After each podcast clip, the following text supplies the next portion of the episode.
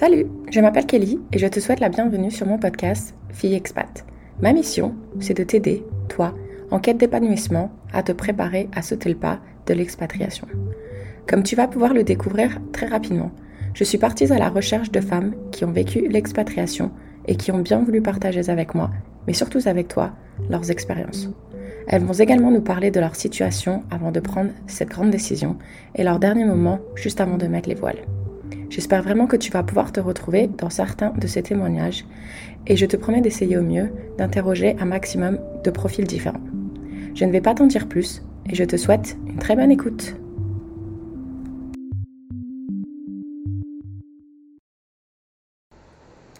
Alors, bonjour les auditrices. Alors aujourd'hui, ça va être une interview un petit peu plus euh, différente des autres que vous avez pu écouter. Car aujourd'hui, on n'est pas deux, mais on sera trois car j'ai la chance de pouvoir interroger deux de mes amis qui ont vécu une expatriation euh, très intéressante et qui ont été d'accord de partager cela avec vous. Donc, je vais commencer d'abord par Nathalie. Euh, je ne vais pas te demander ton prénom du coup, mais on a Nathalie et Isabelle. Et je vais demander à Nathalie, est-ce que tu veux bien nous donner ton âge et la ville actuelle où tu te trouves en ce moment? Alors, euh, donc Nathalie, j'ai 46 ans et j'habite maintenant à Metz, en France. Et je passe la parole à notre deuxième invitée. Alors, bonjour Kelly, moi je, m'appelle Isabelle, j'habite Chicago et j'ai 53 ans. Super, merci. C'est vrai que je me suis dit peut-être que vous n'avez pas envie de donner vos âges, mais c'est trop tard. alors, merci. Donc voilà, alors euh, bah, Isabelle, puisque tu étais en train de parler, est-ce que tu peux euh, nous dire quelle était euh, ton expérience d'expatriation? Quelle est mon expérience maintenant ou avant? Avant, quand tu es partie de la France en fait. Quand je suis partie, alors quand, on a, quand je suis partie de la France, on avait déjà vécu une expatriation aux États-Unis à, à, New York. Ah d'accord. Donc le fait de partir, ben, je connaissais un petit peu, mais c'était dans un autre contexte puisque c'était, on n'était que tous les deux et on n'avait pas d'enfants. C'était la grosse différence. Voilà. C'était il y a combien d'années ça? Alors c'était il y a 25 ans. D'accord. Et euh, vous étiez partis tous les deux pendant combien de temps? Trois ans. Ah d'accord, tu vois, je savais même pas que tu étais partie à New York. Et, on habitait Manhattan. Waouh, nickel. C'est pour ça que tu aimes tant New York. voilà. ah bah je ne le savais pas. Euh, on va rester sur l'autre expatriation du coup. Donc ensuite, tu es rentrée en France. Voilà, rentrée en France, fait différentes villes de France. Et ensuite, on a une opportunité de, de partir à Chicago tous les cinq, parce qu'on a trois enfants. Et voilà, peu de temps euh, pour prendre la décision et on a décidé de partir. D'accord. Donc, quand tu étais en France, tu étais déjà mariée, tu avais déjà les trois enfants Voilà, trois enfants et ils avaient à l'époque 11 ans, 8 ans et 3 ans. Et on est parti euh, pour Chicago pour en fait une, une, une, une, opportunité professionnelle pour mon mari. D'accord. Et vous étiez localisé dans quelle région? On était à Lille. D'accord. Et toi, Nathalie? Alors moi, l'expatriation, c'était en 2009. Donc euh, on est parti au départ pour trois ans, donc euh, et ça s'est prolongé. On a prolongé jusqu'à temps qu'on pouvait, donc ça s'est prolongé jusqu'en 2014, donc cinq ans. Euh, et c'était pour une opportunité pour le travail en fait, pour les deux, mon mari et moi. Et quand on est parti, on avait nos enfants avaient un an et cinq ans. Euh, donc du coup, euh, je vais faire comme si... c'est à Chicago. Voilà, donc euh, oui, voilà, les auditrices pour information, les deux sont atterris à Chicago, comme moi également, et c'est comme ça qu'on s'est rencontrés. donc on était tous dans la même entreprise. Isabelle, c'était son mari qui travaillait dans l'entreprise, mais du coup, on aimait bien nos petites soirées femmes dans les, à tester tous les bons restos de Chicago. D'ailleurs, cela nous manque. Ça serait bien qu'un jour on s'y retrouve, mais bon. Qui sait? Qui sait? L'espoir fait vivre. Donc, euh, à l'époque, euh, je vais revenir à Isa. Euh, donc, vous, quand vous êtes parti, est-ce que tu savais que ça allait être pour une durée de trois ans, par, enfin, où c'était. Donc, au départ, c'est comme Nathalie, c'était pour une durée de trois ans qu'on a prolongé de deux. Et au bout de cinq ans, en total, on a décidé de rester, de, de prendre une carte verte. D'accord. Et donc, vous, au niveau du départ, est-ce que l'entreprise vous aidait financièrement et tout ce qui s'ensuit ou c'était pris à... Alors, l'entreprise nous a vraiment aidés, en, tant en termes de relocalisation sur place, c'est-à-dire euh, trouver un appartement ou toutes ces démarches administratives, que pour le départ, déménagement, etc. Avec Donc, les... aucune, euh, aucun souci. Avec les écoles aussi, le billet d'avion et tout ça École aussi, billet d'avion, prise en charge médicale et scolaire, euh, de la scolarité aussi, qui est un gros, un gros morceau quand on va à l'étranger aux États-Unis. C'est clair, c'est important de le signaler. Et toi, Nathalie, j'imagine c'était pareil Oui, les conditions étaient euh, quasi semblables. Après, bon, comme il y avait un petit décalage euh, dans le temps, en fait, les conditions financières ont un petit peu évolué, notamment par rapport à l'école. Donc, euh, il y avait une enveloppe et, et bon, elle est, elle est, devenue un peu juste en, fin de séjour, en fait, pour couvrir entièrement le la facture scolaire. Mais globalement, après, le reste que ce soit la recherche de l'appart, euh, aussi tout l'aspect administratif pour euh, refaire le, notamment le, le, permis de conduire, des choses comme ça. Il y, y, a une aide euh, qui est pilotée par l'entreprise. Génial. Ouais, parce que même quand il concerne les États-Unis, il y a toujours l'histoire de visa aussi qui, est, qui peut être assez compliquée. Donc j'imagine que vous aviez un avocat qui s'occupait de tout. Alors oui, moi je, enfin moi j'avais pas un visa, je dépendais du visa de travail de mon mari, donc effectivement je devais refaire mon visa euh, régulièrement tous les deux ans en fait. Et, euh, et donc là effectivement il y avait euh, un avocat qui euh, avait en charge de, de faire en sorte qu'il y ait une continuité en fait. Ouais, donc super. Donc au niveau de, en termes de préparation, euh, vous c'était surtout, j'imagine, tout à gérer par distance via email peut-être ou téléphone?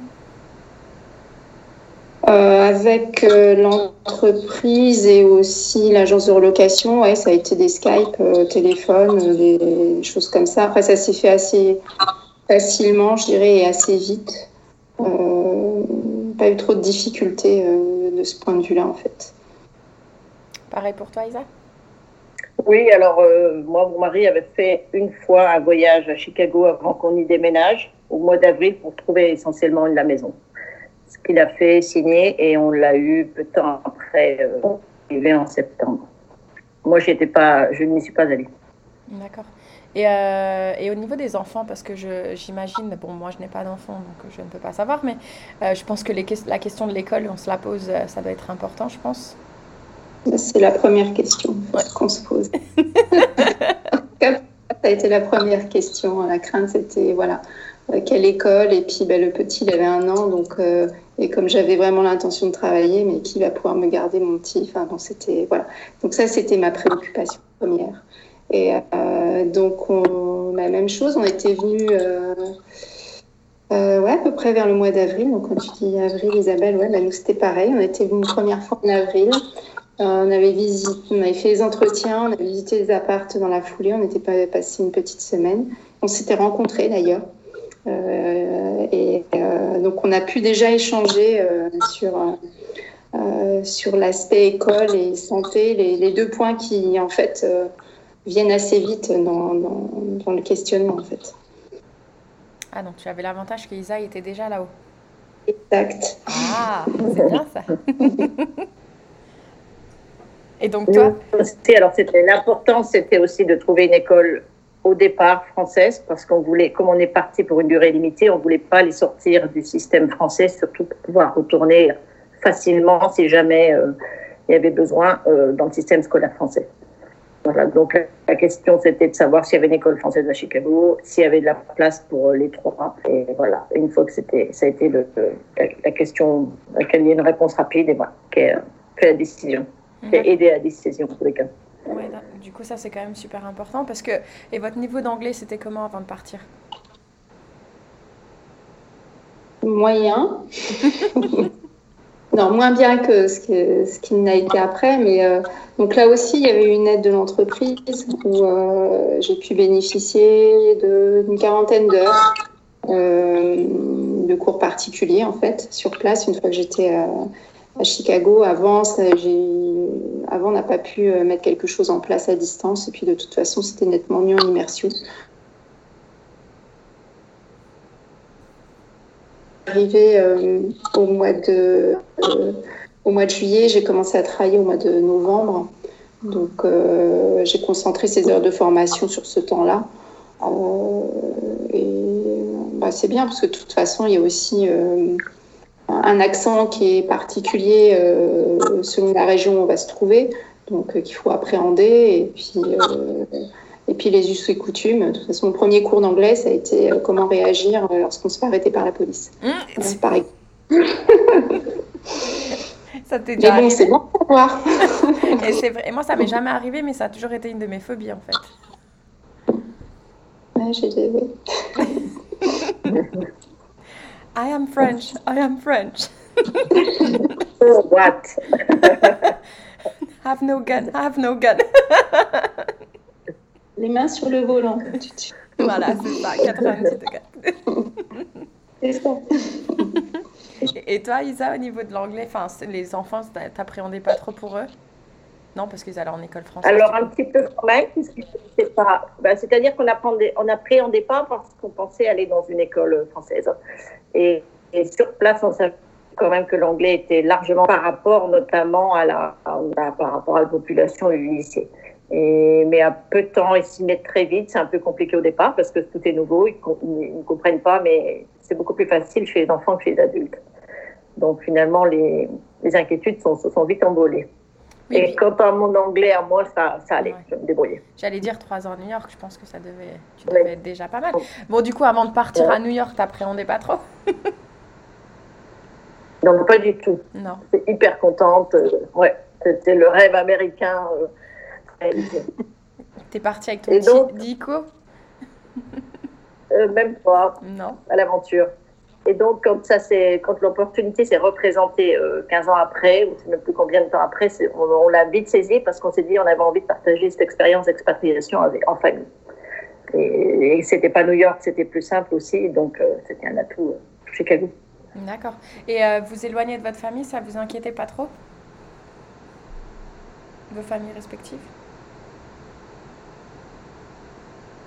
Bah, Ouais, pas, vrai, pas vraiment en soi, parce qu'on s'est dit de toute façon, euh, bah, on, est, on a déjà pas notre famille à côté de nous en fait. Euh, on n'avait pas notre famille à côté de nous avant de partir, et c'est encore le cas aujourd'hui. Donc, on ne se voit pas euh, tous les jours ni, tous les week-ends. Voilà, il y a une certaine distance déjà au départ. Donc là, on s'est dit, bah ok, ça sera moins souvent, mais euh, mais ils pourront venir. Euh, on ira les voir. Il y a d'autres moyens de communication maintenant, mais bon, ça, non, ça n'a pas été quelque chose, une crainte. Après, je dis pas que pour eux, ça a été le même ressenti, mais euh, en tout cas, on n'est pas parti avec cet état d'esprit-là. Pareil pour toi, Isa? Alors, pas d'inquiétude au départ, parce qu'on s'est dit que des... on allait avoir de la visite, ce qui était le cas. On a eu nombreuses visites, notamment de la famille, deux, trois fois par an, nous on y rentrait. C'est plus à la longue, quand euh, les années passent, que la famille est moins mobile, que la famille vieillit aussi, là, la, la, séparation est, plus, est un peu plus difficile. Mais voilà, on, vit avec quand même. C'est pas non plus gérable. Mm. on est tellement chanceux maintenant moi d'avoir les Skype et les FaceTime et tout ça. C'est quand, même, quand, même vachement bien. Mm. Mais euh, du coup, ouais, vous avez, est-ce que vous aviez des familles, qui, enfin des, des, gens de votre entourage qui essayaient de vous décourager quand vous, vous leur avez annoncé euh, la nouvelle d'expatriation ou pas vraiment? Je me souviens pas vraiment en fait. Euh, alors soit, soit j'ai voulu occulter, j'en sais rien, mais je me souviens pas avoir eu vraiment. Euh, au contraire, c'était plus. Euh, bah vas-y, enfin c'est une, occasion. on va sans doute pas, donc faut la saisir. Quoi. Après, c'était plus.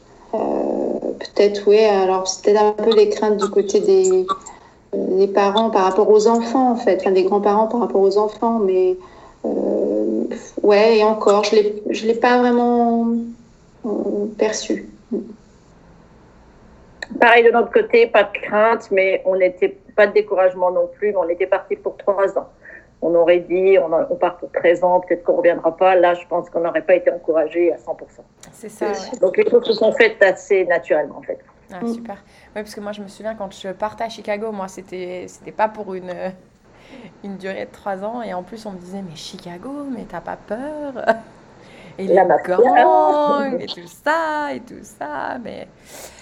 mais non, et du coup, là, vous êtes arrivé à Chicago, ça a été quoi votre première réaction?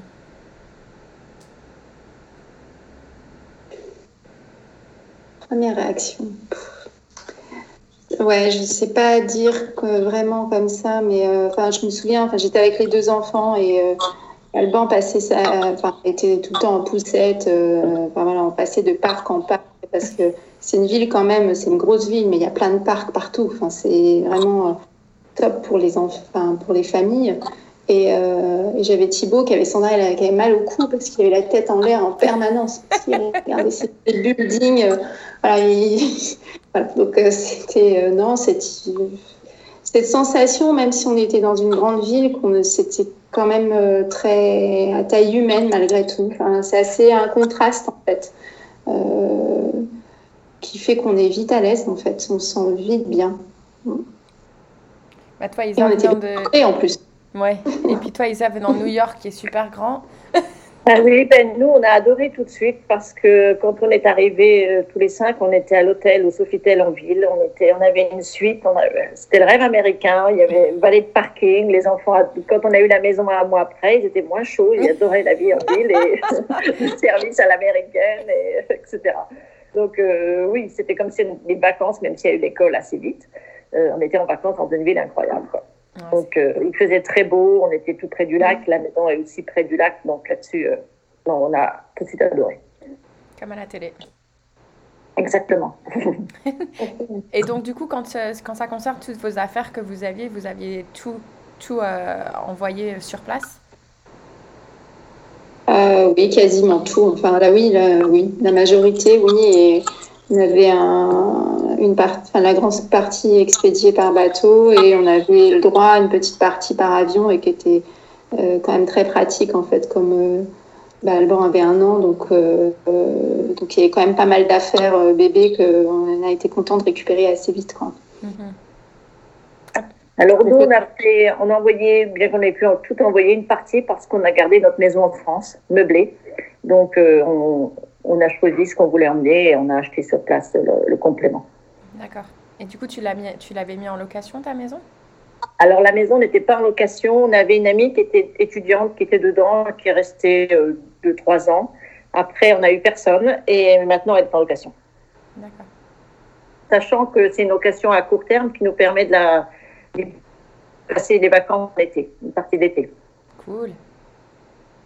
Voilà. Bien pratique. Du coup, tu as encore la voiture sur place aussi? Voilà. Mhm. Génial. Donc, c'est bon, une option qu'on a pu faire parce que, voilà, vu le contexte, mais c'est une option très pratique. Quoi. C'est clair. Ça permet surtout de rentrer en France, de rentrer longtemps, de recevoir tes amis sans être à la charge de personne. Et voilà, c'est l'idéal quand on peut. Ah oui, ça c'est clair. Ouais, moi, si je rentre chez papa-maman, ouais, il faut que j'attende que quelqu'un ne travaille pas pour avoir une voiture. Donc, euh.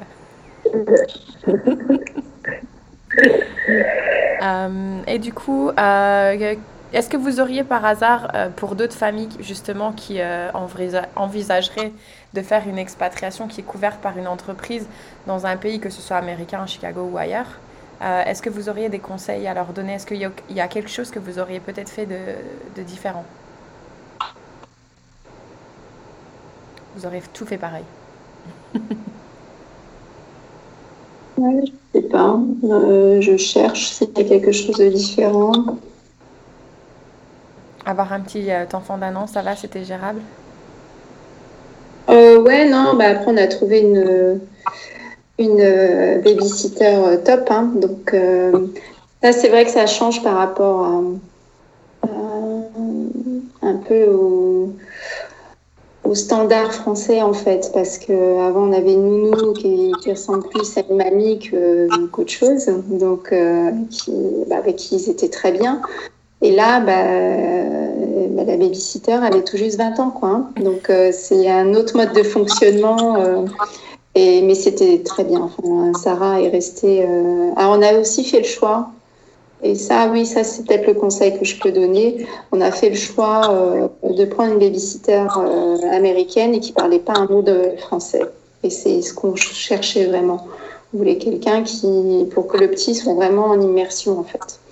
Et, et ouais, c'était peut-être plus dur pour moi au départ, mais, mais en fait, pour, la, pour les enfants, et puis même après, je me suis rendu compte que c'était vraiment le meilleur des choix en fait comme Isabelle l'a évoqué tout à l'heure, euh, l'école, euh, euh, c'est une école française, mais il y a énormément d'enfants étrangers qui sont dans cette école. la langue du jeu, c'est l'anglais de toute façon. Hein. Donc, sorti du cours, ils parlent quasi exclusivement anglais. Donc, donc c'était très bien pour qu'il y ait une vraie immersion. Alors moi, ce que je ferais peut-être différemment, c'est que j'explorerais euh, d'autres, euh, d'autres écoles, d'autres euh, modes d'éducation. Je ne serais pas forcément, sachant qu'on est resté plus longtemps, focalisé sur l'école française, qui était très bien, rien à dire de négatif du tout, mais je pense qu'il y a d'autres options en termes d'éducation qui sont très bien aussi, en tous les cas, qui ne sont pas à rejeter si on ne peut pas s'offrir une école française qui est quand même très chère, c'est-à-dire pas prise en charge par une entreprise, par exemple, pas sûr que ça vaille le sacrifice si une famille euh, vient sans, sans que, sans que je veux dire, sans que l'entreprise le prenne en charge. Mhm. Il y a beaucoup d'écoles aux États-Unis qui sont très bien et qui ne sont pas rejetées en tous les cas. Mhm. Oui, parce que du coup, est-ce que tu penses ça parce que au final, du coup, tu es restée? Donc, pour info, les auditrices, euh, je pense pas qu'on l'a signalé, mais Nathalie, elle est rentrée en France, mais Isabelle est toujours à Chicago. Ouais, du coup, euh, est-ce que tu penses ça parce que tu es restée sur le long terme ou tu penses que même si tu étais rentrée, tu aurais. Euh,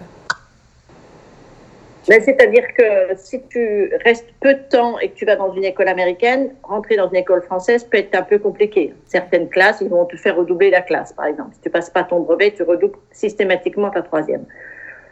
C'est pas gravissime, mais bon, c'est un peu, ça peut quand même un peu compliqué, surtout que si c'est pas nécessaire.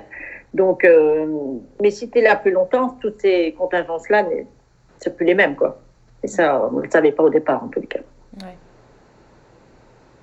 Non, ouais, c'est. Euh... les écoles, quand il y a des enfants, c'est toujours un petit peu plus, euh, un petit peu plus compliqué. Mhm. Non, super. Euh, et du coup, euh, est-ce que vous avez autre chose que vous aimeriez partager ou est-ce que je peux continuer avec mes questions finales? On peut continuer. Tu peux continuer Cool. Alors, je vais commencer par Isa. Si euh, la Isa d'aujourd'hui peut rencontrer la Isa dans la rue euh, qui se promenait à Lille et qui prenait cette décision de partir, qu'est-ce qu'elle lui dirait? Alors, elle lui dirait euh, que ça va aller, qu'il faut faire confiance en ses enfants, que le changement, finalement, c'est plutôt un atout que, une, en tous les cas, à long terme pour leur vie à eux ils auront une faculté d'adaptabilité, ils auront une ouverture d'esprit sur l'étranger et sur l'autre qui sera unique et grâce à leur expérience personnelle et qu'on ne peut pas leur offrir quand on reste euh, plus ou moins dans la même ville, quelque chose comme ça. Ça, je pense que c'est unique et pour eux, c'est un atout. Donc, je leur dis, ben, c'est pas, allons-y, fonce, et ça va bien aller, ils vont bien aller, voilà. Super. Un beau Super. Et toi, Nathalie? Je vais pas être originale, hein, euh, mais, c'est vrai que bon, ce qu'a dit Isa, c'est complètement vrai. Euh, enfin, les enfants, euh, ils sont complètement transformés en fait. Enfin, c'est moi, j'avais Thibaut qui était, quand il est arrivé, 5 ans, assez timide, enfermé sur lui-même. c'est pas, il est, c'est plus le même du tout, quoi. ça lui a donné Ouais, confiance en lui, ouverte sur les autres, envie de, envie de connaître l'autre, envie d'apprendre des choses. Euh, là, il a envie d'une chose, c'est d'y retourner, hein, qu'on soit clair. Euh, donc, voilà, pas, pas, peur du tout de l'inconnu, et, donc ça c'est bien, c'est très bien. Euh, ça leur donne aussi une, bah, une chance incroyable. Bah, ils sont déjà bilingues, donc ça c'est, ouais, ça c'est, ça c'est une chance. Euh, une chance pour les enfants et même, même pour nous. Moi, je pense que ça m'a aussi transformée, hein, pour le coup. Euh, beaucoup plus entrepreneuse que je pouvais l'être avant, en fait. Euh, mais voilà, c'est face aussi à des moments, bah, il y a des moments ouais, qui sont peut-être un peu plus difficiles que d'autres, mais, mais tu n'as pas le choix, il faut, faut, y aller. Quoi, hein. donc, donc, oui, ça te transforme, mm-hmm. mais dans le bon sens. Hein, ouais. parce qu'on est d'accord que maintenant, vos enfants, ils parlent anglais mieux que nous. Hein Avec le bon accent ah, américain. C'est vrai, peut-être mieux anglais que français parfois. Oui. Pour ce qui est chez nous. Hein. C'est pas grave. Oui, bon, des fois mon français il est pas mieux non plus, donc bon. non, c'est top. Ah, j'allais poser une autre question à Nathalie. Ah oui, du coup, j'avais demandé à Nathalie le, le, retour en France. Ouais, parce qu'en plus d'avoir découvert euh, l'américain, ils ont découvert le hockey pour toi. Voilà. Mais euh, du coup, ouais, on est revenu avec ça, oui. Mhm. Et le retour en France, pas trop compliqué Ah bah euh, si, c'est pas facile, mais tu t'y prépares. Euh, euh les six premiers mois sont, enfin, il faut bien six mois pour atterrir. c'est pas bon. Alors après, pendant cette période-là, bah, ça va. Enfin, nous, on a pu aussi acquérir une maison en rentrant, donc euh, il y a l'aménagement de la maison. Enfin, voilà, il faut, faut, retrouver tous ces repères, euh, retrouver une école. Enfin, ça a été encore le premier, pareil, la première, euh, première chose dont on s'est première question, c'était ça, à quelle école, quelle, comment garder les enfants? Enfin, c'est voilà, même processus, quoi. Mhm. Mais donc, il faut bien six mois pour, pour retrouver un équilibre. Euh, mais bon, après, tu as toujours un petit peu. Euh, euh, ouais, tu penses toujours à l'avant, en fait, hein, quand même un peu. Ça revient de temps en temps, même encore maintenant, même après six ans. ouais, donc, mais c'est. nostalgie Ah oui, oui, il y a, oui, il y a toujours un peu ça, quoi. Hein. Bon, après, on est, on est quand même retourné plusieurs fois. Et puis ça, on y tenait. Et, et pour les enfants et pour nous. Et, et d'ailleurs, chaque fois qu'on est revenu, c'est une sensation un peu étrange de l'impression qu'on retourne chez soi, quoi. C'est ça. Et, ouais. Donc non, super expérience. Euh, on peut la renouveler, ben, je pense qu'on serait tous partants en fait. Euh, voilà. Mais, mais bon, ouais, c'est vrai que le retour est pas si facile que ça. Il faut vraiment bien. Ouais. Euh, c'est un peu, un peu difficile. De... Ouais, il faut six mois pour s'installer et peut-être encore autant pour vraiment s'en remettre. Quoi. Mhm. Et après, voilà, on est dans une autre routine et bon. Temps d'avoir retrouvé du hockey et tout va bien. c'est ça, ouais, non, c'était la condition. Il fallait absolument trouver un club de hockey. Donc, euh, donc c'est bon. Excellent. Et euh, je demande à, tout, euh, à toutes les filles que j'interroge, du coup, est-ce que euh, vous auriez par hasard une citation, une chanson préférée que vous aimeriez partager? Alors moi, juste avant ça, je voudrais ah. juste avoir un petit conseil pour, sans, sans, sans, du tout prétention, mais je pense que si on décide de partir, il faut vraiment partir ouvert sur ce qu'on va découvrir. Il faut partir sans humble aussi, il faut partir sans arrogance, euh, sans essayer de comparer ni de transposer la vie. On va dans une autre vie, il faut qu'on soit, enfin, je sais pas, c'est vraiment sans, sans, prétention ce que je dis, mais il faut vraiment pas transposer ce qu'on a connu en France ici. Ce sera jamais pareil, on vit autre chose. Et je pense que ça, ça aide aussi à l'intégration de leur famille. On le voit assez facilement des familles qui ne s'intègrent pas parce qu'elles essayent de transposer leur vie française aux États-Unis ou ailleurs. Et donc, je pense que c'est juste un petit conseil que je donnerais. Non, ça c'est, bien que tu le dises parce que euh, moi, je me souviens déjà, euh, bon, quand j'étais arrivée, en fait, pour ma collègue, je voulais lui faire des repas français ou des apéros ou des choses comme ça. Euh, je passais plus de temps dans les magasins à essayer de chercher les produits dont j'avais besoin qu'à faire à manger. Donc en fait, je me suis rapidement rendu compte, mais en fait, non, tu es venu aux États-Unis, oublie de vouloir. si tu veux manger du fromage, oublie aussi parce qu'il va te coûter un bras, donc ça sert à rien. si au final tu es venu ici, c'est pour découvrir un pays. Et, c'est pas grave, c'est pas grave, c'est enrichissant en fait. Voilà, c'est ça. Et c'est vrai que, et il y en a beaucoup d'ailleurs, j'en ai parlé avec des amis français ce week-end, c'est euh, si tu viens ici, oui, arrête de comparer, quoi, parce que euh, c'est différent. De transposer tes, même tes codes. On a des codes différents, c'est des codes culturels, c'est tout ça, et mm-hmm. c'est, les deux sont appréciables à même niveau. Mm-hmm. tous les cas, enfin, être, pour que ce soit vraiment réussi, il ne faut pas être dans le jugement ni dans l'arrogance, je trouve. Ouais, non, ça c'est très bien. Tu as très bien raison. Mhm. Si je peux rajouter aussi une chose, c'est que hum, ce qui, et ça, ça m'a étonnée parce que ça arrivait assez vite en fait. La première fois où je suis revenue en France, et je pense que c'était, ouais, ça faisait même pas un an qu'on était aux États-Unis. Euh, j'avais plus vraiment la sensation d'être chez moi en France. bizarrement, alors que ça faisait pas si longtemps que ça, mais et je pense que ça prend un peu ce que tu viens de dire en fait. Je pense qu'il faut vraiment oui, s'adapter au, bah, au, nouveau monde dans lequel on vit. Et je pense que le fait de s'être bah, bien adapté, bah, après, quand tu retournes dans ton pays d'origine, tu te sens plus trop chez toi non plus, en fait. Mhm. Mais après, bon, ça passe hein, avec le temps, parce que là, bon, je suis revenue en France euh, définitivement, là, depuis six ans, et bon, bah, si, je suis, bah, oui, je suis dans mon pays, mais euh, n'empêche que quand je remets un pied aux États-Unis, je suis aussi chez moi, quoi. Enfin, j'ai plus cette sensation d'être étrangère. Mhm. Mais parce que, voilà, on s'adapte. Euh, au pays.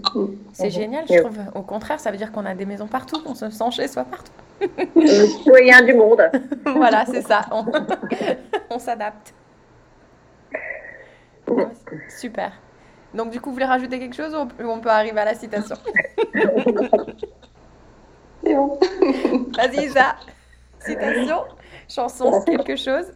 Alors, moi, chanson, ce serait Destination ailleurs de Yannick Noah. Ah, super. Voilà. J'adore, ou Frontières aussi, que j'adore sur le thème du voyage, du euh, déplacement et de tout. Voilà, ces deux chansons-là. Super. Et toi, Nathalie? Alors, moi, ça serait Somewhere Over the Rainbow, de, mais de Israël, le, le chanteur euh, hawaïen. Parce qu'on a eu la chance à Hawaï, donc ça c'est top si un jour vous pouvez y aller. Voilà, faut le faire. Et, euh, et ouais, cette chanson-là me fait vraiment penser justement au, bah, cette période euh, à Chicago, parce que c'est quelque chose, je ne sais pas pourquoi, mais euh, qui, enfin, que Thibaut a commencé à, fredonner au début du voyage, et puis bah, c'est resté. Et voilà. Oh, c'est trop mignon. Mm. Super. Eh bien, écoutez, merci beaucoup d'avoir partagé euh, tout ça avec nous. Et puis, euh, bah, j'espère à très bientôt, euh, peut-être à Chicago alors. Moi, je vous y attends, je suis encore là. Merci. Vous voulez. Tu es encore notre chambre d'amis. Exactement. Super.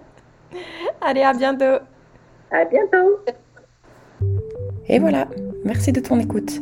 Si tu as aimé cet épisode et que tu penses que ce podcast mérite d'être visible ou que tu souhaites tout simplement me faire savoir que je devrais continuer ces interviews, je t'invite à me laisser un petit commentaire et pourquoi pas me faire le don de 5 étoiles. Je t'invite aussi à partager ce podcast autour de toi si tu souhaites à ton tour venir en aide à d'autres femmes. À très bientôt j'espère. Cheers!